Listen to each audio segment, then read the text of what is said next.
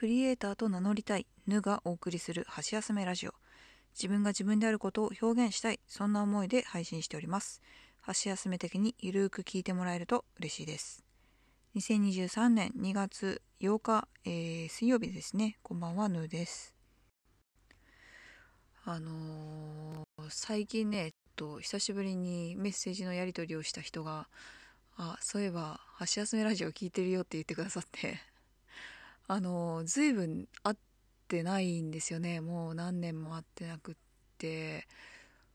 56年やもっと会ってないですね。7年8年ぐらいやってないと思うんですけど、まあ、インスタグラムでつながっていて。で今住んでるところも遠いしなかなかねあのお会いすることはできなかったんですけど、まあ、お互いにクリエイティブな活動をしておりましてまあそんな一コマであのたまたまねそのストーリーズで、えー、作品の写真を上げてるところで私が、えー、まあ、あの返答をするじゃないですけど、えっと、リアクションを送ったんですよね。そしたらなんかあのちょっとした会話になって実は聞いてるよって言ってくださってでその話してくださったかけてくださった言葉がえっともう何年も会ってないからまあ、正直声は忘れてしまってたけどここんな声だったなっていうのを懐かしく聞いてるよみたいなことを言ってもらえて私もすごい嬉しかったですね。あ確かに声って届くんだよなっていうのを改めて思いましたそのねなんか作家さんみたいなねクリエイティブな活動をしてる方ってやっぱりその手を動かしてる時になんかちょっと音が欲しいなって思ったりすることとかあってもテレビとか YouTube とかだとどうしてもね視線が奪われてで視線が奪われるとあの考えちゃうんですよね。そっちに意識が集中してしまうのであの手元がおぼつかないなんてことになってしまうんで音声ってやっぱりすごくいいんですよね。私はねあの人の声を聞いてるだけでもすごいそれだけで好きなんですよね。だからその映像がなくてもうんあの私が好きなの女の子が喋ってるのをただひたすら聞くみたいな。あのそういうのが好きで、まあ、YouTube とかでも Vlog みたいなねあのこんなことしてますみたいなのを、まあ、ただただ垂れ流しに聞いてるのがあの一番好きなのは渡辺直美さんの生配信とか YouTube 生配信とかあるじゃないですか。あれただただもう渡辺直美さんが喋ってるっていうのなんですけどもう私はその音を聞いてるのがすごい好きです。はい。まあそんなお話から入りましたがあのー、ちょっと前に読んでた哲学のか哲学関係の本でえそうなの？って思ったことがあるんですけどブッダが言った言葉なんか輪廻って転生しないらしいんですよ。衝撃で。私来世に期待してたところがあったんで今世はもう諦めて来世に期待しようって思っていた事柄があったので輪廻が転生しないなんだとみたいな。そう魂そのものが、えー、繰り返していく人生を終わったらまた次の人生って言って繰り返すんじゃなくてその輪廻転生っていうのの本質的なところはその思いが、えー、人を伝わってって人伝いに、えー、次の世代次の世代とつつながっていくんだよっていうそれが輪廻転生だっていう意味らしいんですよ。ちょっとねあのー、私の記憶が定かでなくて申し訳ないんですけどあんまり適当なこと言ってねあの宗教的な話しちゃうと、えー、まずいかなとも思いながらお話ししてるんですけどそう思いが伝わって次の世代にそれが輪廻転生であるっていう感じで私は受け取りましたねその本を読んだ時。そう。えー、魂は繰り返さないんだってちょっとびっくりしました。うん。そうだから今世をきちんとね全力でやりきらないといけないんだなっていうのをすごい思ったんですよね。だって今世でできなかったら来世でも達成できないじゃないですか。だって来世がないから。そう。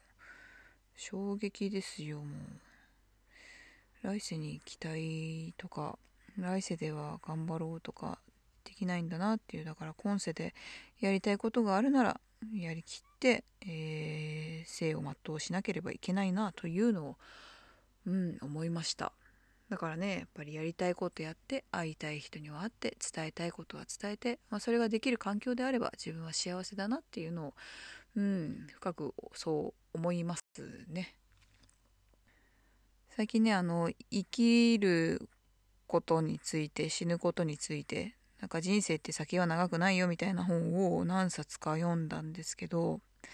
その愛する人が目の前で生きているそれ以上に幸せことはないんじゃないの？みたいな